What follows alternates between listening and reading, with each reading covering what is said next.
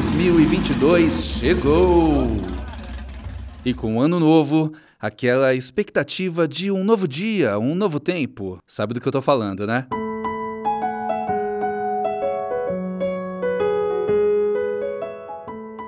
Início da dieta, promessas de uma vida mais saudável, desengavetar velhos projetos ou focar nas novas ideias. E você? Já montou a sua listinha? Paramos devido a uma falha. Chefe, será que. Está no ar o Carreiras e Outras Drogas. Diz aí, pulou sete ondas? Usou roupas brancas? Colocou folhas de louro na carteira, né? Aqui no Carreiras e Outras Drogas, a gente não dispensa uma boa crença. Mas convenhamos, né? Quando o assunto é trabalho, melhor não contar apenas com a sorte. Organização e planejamento ainda são as melhores alternativas na hora de estabelecer uma rotina mentalmente mais estável e produtiva. Questão de mais. Não, não, a gente não vai usar esse tipo de vocabulário aqui. Ou pelo menos vamos tentar. Nós bolamos sete dicas para potencializar a carreira e se libertar de algumas amarras que acabam tornando tudo pesado ou sem graça no ambiente profissional. Seu trabalho. É isso, seu trabalho não é a mamãe, não é o papai e, obviamente, não pode se tornar o dono da sua vida. A carga horária média de trabalho do brasileiro é de 40 horas semanais, ou seja, 8 horas diárias, sem contar o final de semana. Se você seguir a lógica das 8 horas de sono, ainda sobra um terço do seu dia. E como é que você tem aproveitado esse tempo? Ok, estamos vivendo mais um auge da pandemia. Mas para buscar saúde mental, qualidade de vida e autoconhecimento, não é preciso aglomerar. Deixa a gente pedir licença aqui para propor um exercício rápido. Quando foi a última vez que você se desligou das telas e leu um bom livro? Fez um prato diferente e comeu com calma, sem o olho cravado no celular ou no relógio. Se você tem filhos, pets ou divide a casa com mais alguém, deve estar pensando: ah, não viaja, isso aqui não é novela com mesa farta de café da manhã e tapetinho de yoga estendido na varanda gourmet. Tudo bem, a gente entende, mas você realmente precisava engolir um café preto correndo para responder aquela mensagem de trabalho que era para ontem? Aposto que você já deixou de comer no restaurante de mentirinha da sua filha para entrar rapidinho naquela reunião do Zoom que foi antecipada em cima da hora, né? Você não é o seu trabalho. É comum achar que dizer não ou recusar fazer algo que afeta uma rotina profissional imposta a você transmite a ideia de incompetência ou falta de profissionalismo. Mas ó, é exatamente o oposto disso. Acredite. Antes do profissional está a pessoa, e é ela quem precisa estar bem e em equilíbrio para que todo o resto funcione. Patrícia Gomes é psicóloga e o trabalho dela tem foco em qualidade de vida e saúde profissional. Onde que mora o problema? É quando, por exemplo, você tem um trabalho que está muito longe da sua essência. E aí você acaba tendo que realmente deixar de lado quem você é e assumir o seu trabalho. É aí que, em, que você fica doente, é aí que a sua qualidade de vida acaba, e isso acontece muito fácil porque, assim, todo mundo é adulto e tem conta para pagar, então você entra naquele círculo vicioso de eu tenho contas para pagar, eu não quero trabalhar com isso, eu não aguento mais. Então, é, a pessoa começa a, a se desprender dela mesma e a viver o trabalho.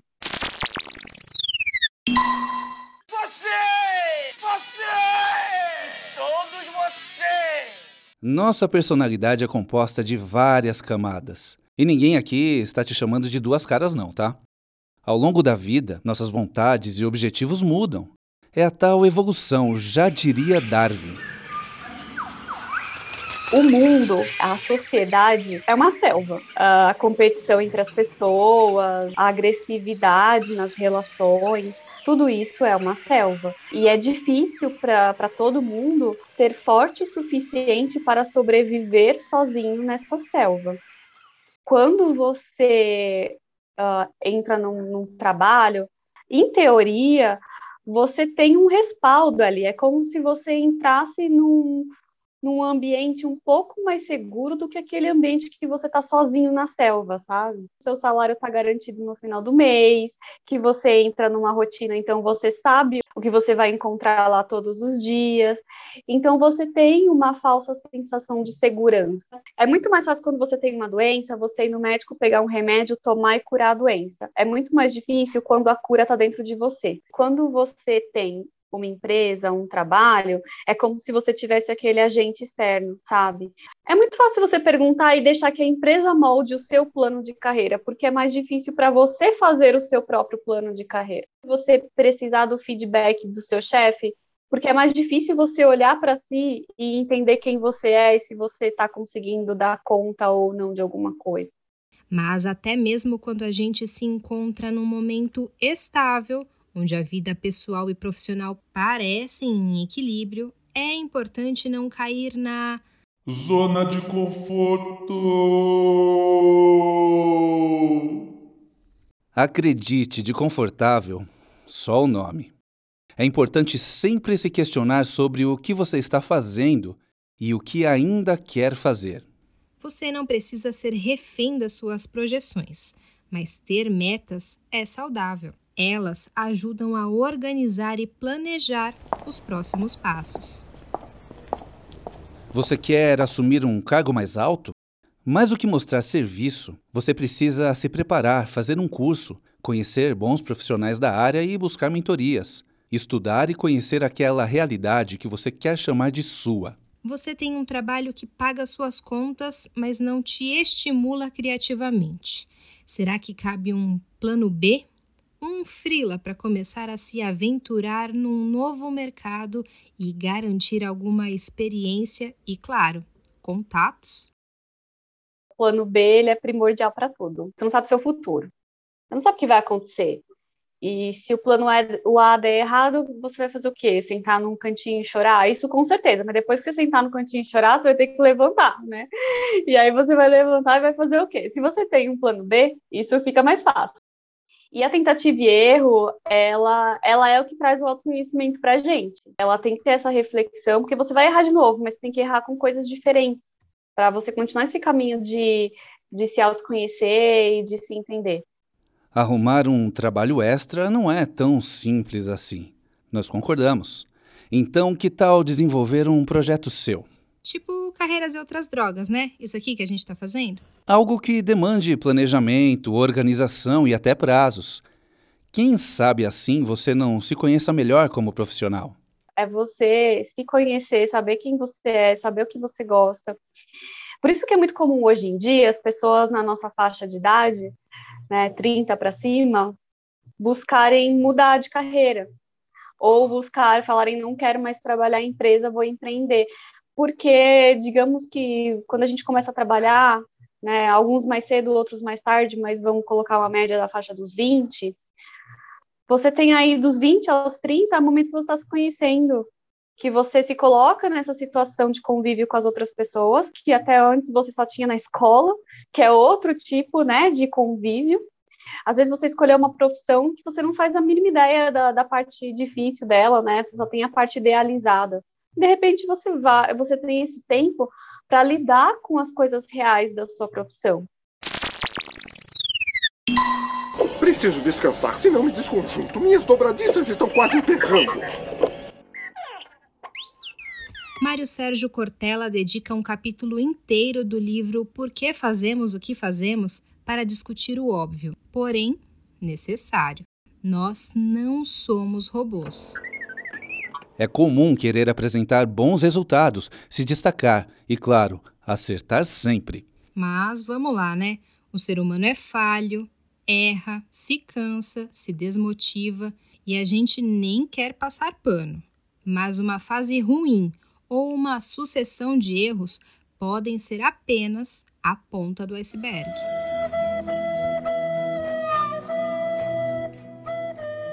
Você não é uma máquina programada para atingir resultados. Estamos sujeitos a um pneu que fura. A chuva que te pega de surpresa e te deixa de sapatos molhados até o final do dia. Ao metrô cheio que aguarda a movimentação à frente e vai se transformando em uma verdadeira lata de sardinha. Contamos com sua colaboração. Respeitar os dias ruins e saber lidar com eles tem impacto na vida como um todo. Compreender que esses momentos negativos são a outra face da tal moeda do tá tudo bem é o que traz o equilíbrio para uma rotina ideal. As pessoas elas buscam a felicidade de uma forma como se fosse a felicidade eterna, como se dia que eu tiver isso eu vou ser feliz como se a felicidade fosse ser realmente assim, um dia que você acorda, ganhou a felicidade, ganhei, agora ela é minha e eu vou ser feliz para sempre. A vida ela é feita de altos e baixos, vai ter o dia que você vai estar tá feliz e vai ter o dia que você não vai estar. Tá. Se permita viver o dia feliz, porque o que acontece muito é a pessoa estar tá no dia feliz, mas é como ela sabe que talvez no outro dia vai vir uma tristeza, ela não se permite viver a felicidade. E aí ela fica assim, com medo do amanhã, porque, ai, se eu tô muito feliz, olha, esmola demais, né? Tanta desconfia. Quando vem o dia difícil, ela vive o dia difícil e de repente a pessoa só está vivendo o difícil. A hora que chegar uma coisa triste, vai chegar, mas vive o seu presente. Se o seu presente é a felicidade, vive ela. Depois vai chegar a tristeza e vive a tristeza também. Você não precisa é, suprimir a tristeza vive a tristeza até ela acabar, ela vai acabar e vai vir um outro momento feliz. Aí você vai viver esse outro momento feliz também. E que é o viver o presente, que é o mais difícil hoje em dia. É conseguir viver o presente. Está todo mundo vivendo o futuro e algumas pessoas vivendo o passado. Poucas estão conseguindo viver o presente. Você não é uma coisa. Além de sentimentos, tem sono, fome. Respeite as pausas mesmo dentro do seu expediente. Aquele cafezinho, o horário de almoço desconectado do que diz respeito ao trabalho. Dar aquela.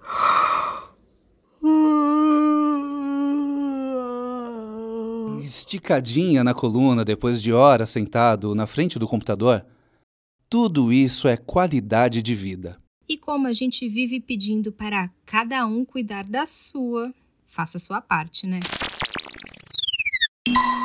Sim tempo, irmão. Se você já está há muito tempo no mesmo cargo ou empresa, é normal surgir aquela sensação de insatisfação, se sentir desvalorizado. Mas você já parou para pensar que ninguém vai te olhar de outra forma se você mesmo não fizer isso?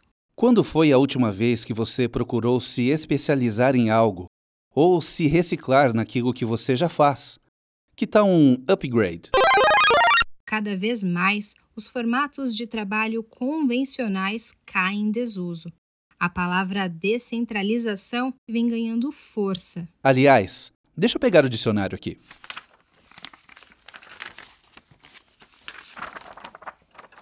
Descentralização, substantivo feminino, ato, processo ou efeito de descentralizar. Encontrar diferentes maneiras de fazer o arroz com feijão não é trabalhar a mais pela empresa é investir em você. E conhecimento, meu caro, minha cara, ninguém toma. E tem também o caso daquela galera que chegou num momento da vida em que acha que não precisa provar mais nada para ninguém. Ok, cada um sabe a dor e a delícia de ser quem é. Mas e se a gente fizer aquela reavaliação mental? Será que você não caiu nos velhos moldes e está colocando em prática a lei do menor esforço? Afinal, aquele papo de burro velho não aprende truque novo é tão cringe. Você não precisa ser o funcionário do mês, mas vale equilibrar o quanto entrega e o quanto espera ter como retorno. A sua melhor versão tem que te acompanhar para a vida, não apenas no quadrinho da parede da firma.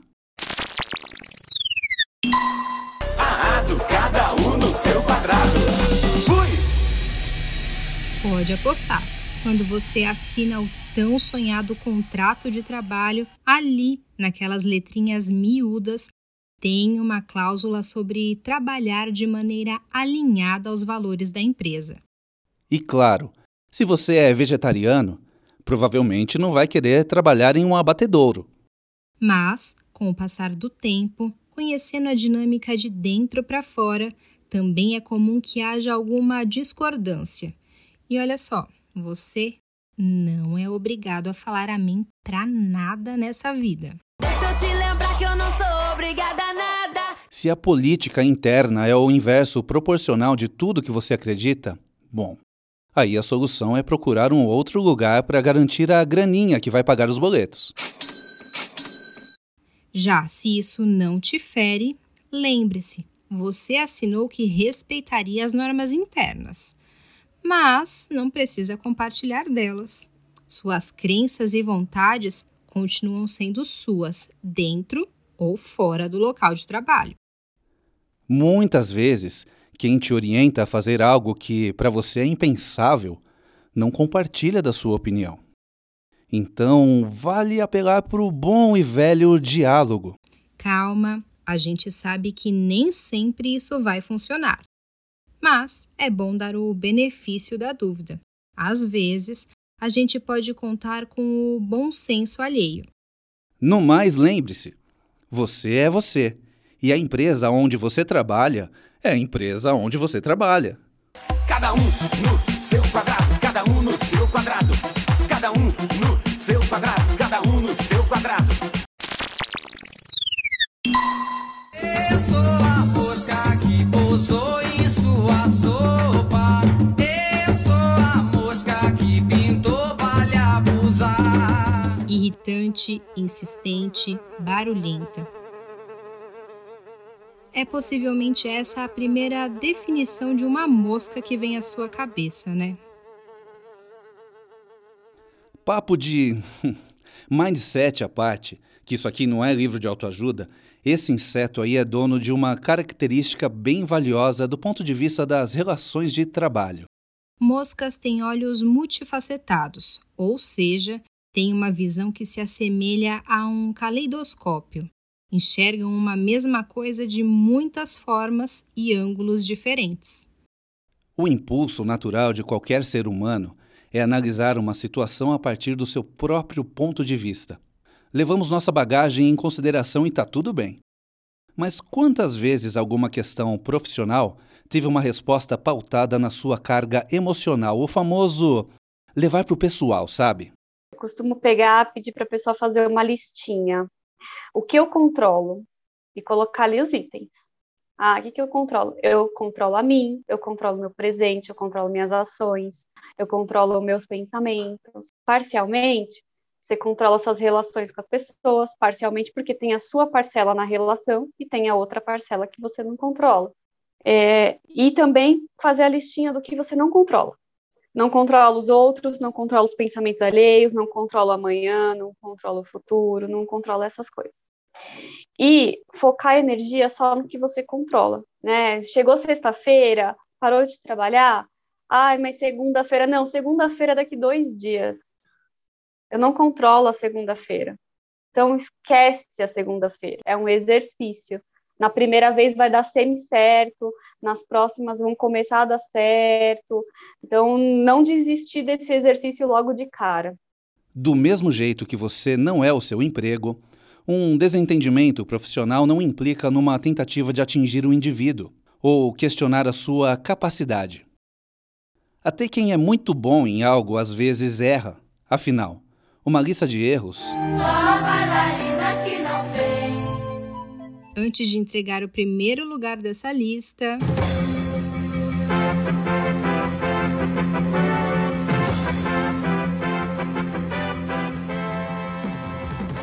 Interrompemos a programação para colocar no ar o nosso quadro. Correio Deselegante. Na ótica que eu trabalhava, só tinham mulheres, né? O- os únicos homens eram o, o dono, que era o meu chefe, e um montador de óculos. Era eu de caixa, uma auxiliar de caixa, três vendedoras, uma daquelas moças que fica na frente fazendo divulgação e uma gerente. E ele sempre comentava que mulher era melhor para trabalhar, porque consegue conquistar o cliente. Quando é mulher, a cliente sente mais afinidade. Quando é homem, às vezes meio que quer paquerar as meninas. Então, ele, ele levava vantagem nisso. Por isso, ele só contratava mulheres para trabalhar na ótica dele. E todo começo do mês, ele fazia uma reunião para a gente falar sobre metas, né? Quanto precisa vender, o que, que precisa vender. Em uma dessas reuniões, ele falou que a gente tinha que usar menos papel higiênico. Que ele ia comprar um papel higiênico inferior e que a gente tinha que usar menos porque a gente estava gastando papel higiênico demais. Falei para ele, tudo existe ônus e bônus. Você não pode querer contratar só mulheres. A gente faz xixi sentada, a gente fica menstruada, a gente gasta muito papel higiênico. Não tem como você pedir pra gente gastar menos papel higiênico. Se você não quer ter custo com papel higiênico, contrate funcionários homens, contrate vendedores. Aí você não vai ter dor de cabeça. Talvez você não venda como você vende com a gente, mas aí você não vai ter gasto, aí você que sabe. Mas vir pedir pra gente gastar menos papel higiênico no ambiente de trabalho é absurdo, né? Eram situações humilhantes em que a gente era colocado. Então, quer dizer, a gente tinha que trazer o papel higiênico da nossa casa para poder usar um papel higiênico bom. A gente paga para ele poder ganhar. É uma situação muito complicada, né?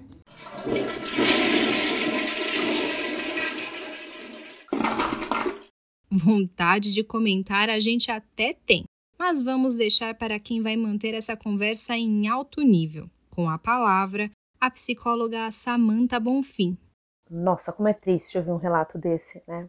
Porque é tão surreal pensar nesse tipo de chefia e ao mesmo tempo é, é, tão realista, porque nós vemos coisas assim e tão piores acontecendo por aí e pessoas desse tipo, né, conseguindo espaço no mercado de trabalho e nada acontecendo, que é tão revoltante, tão revoltante, que assim, é difícil me deixar sem palavras, mas esse relato me deixou.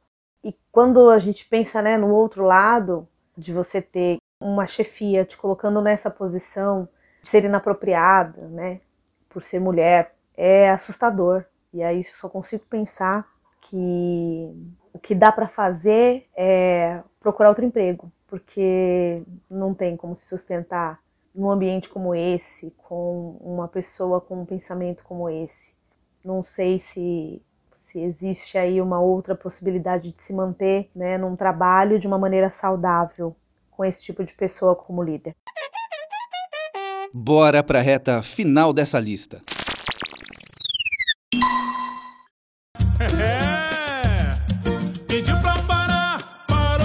Tão importante quanto produzir é saber a hora de parar. E a gente não está falando de ócio criativo ou produtivo aqui, não. Ócio é ócio, é pausa, tempo para o nada. Por que você carrega o sentimento de culpa quando para? Descanse. A lógica vale para o pão, para o bom vinho. Por que seria diferente com você? Qual é a importância de não fazer nada, de se permitir, de fato, parar?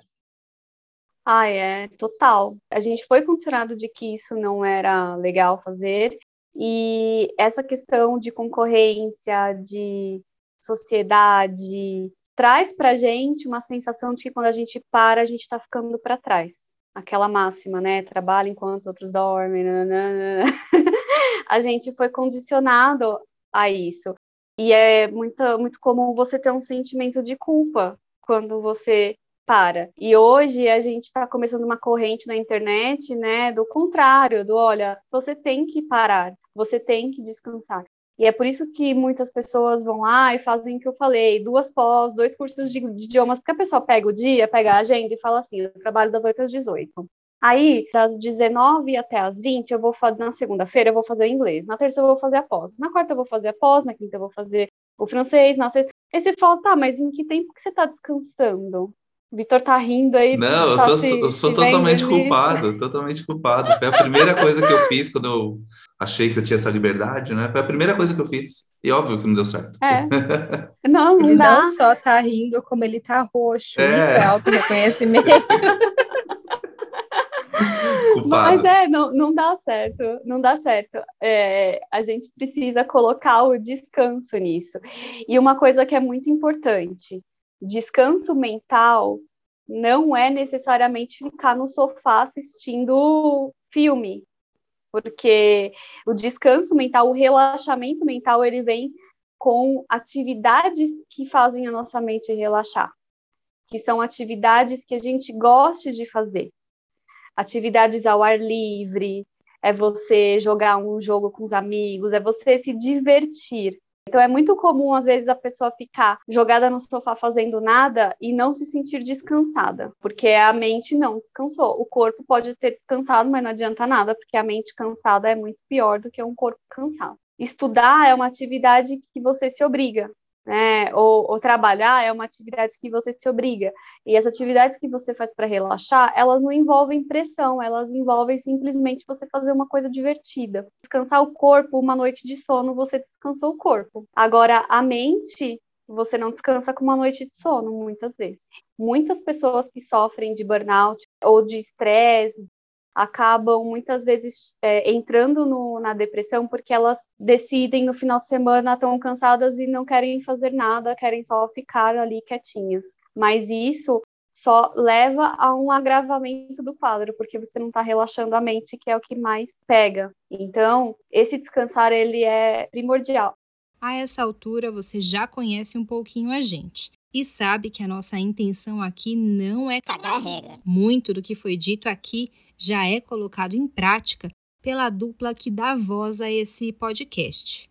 Estamos trabalhando para que tudo saia do campo da teoria e entre no da prática. Bora nessa jornada com a gente? Ah, e para acompanhar o trabalho da Patrícia Gomes, tem arroba. Bom, eu estou no Instagram, Patrícia Gomes, underline psicóloga. Eu estou no Facebook também, Patrícia Gomes, psicóloga. E aí, esses dois lugares também tem o meu WhatsApp, que está disponível nessas duas redes.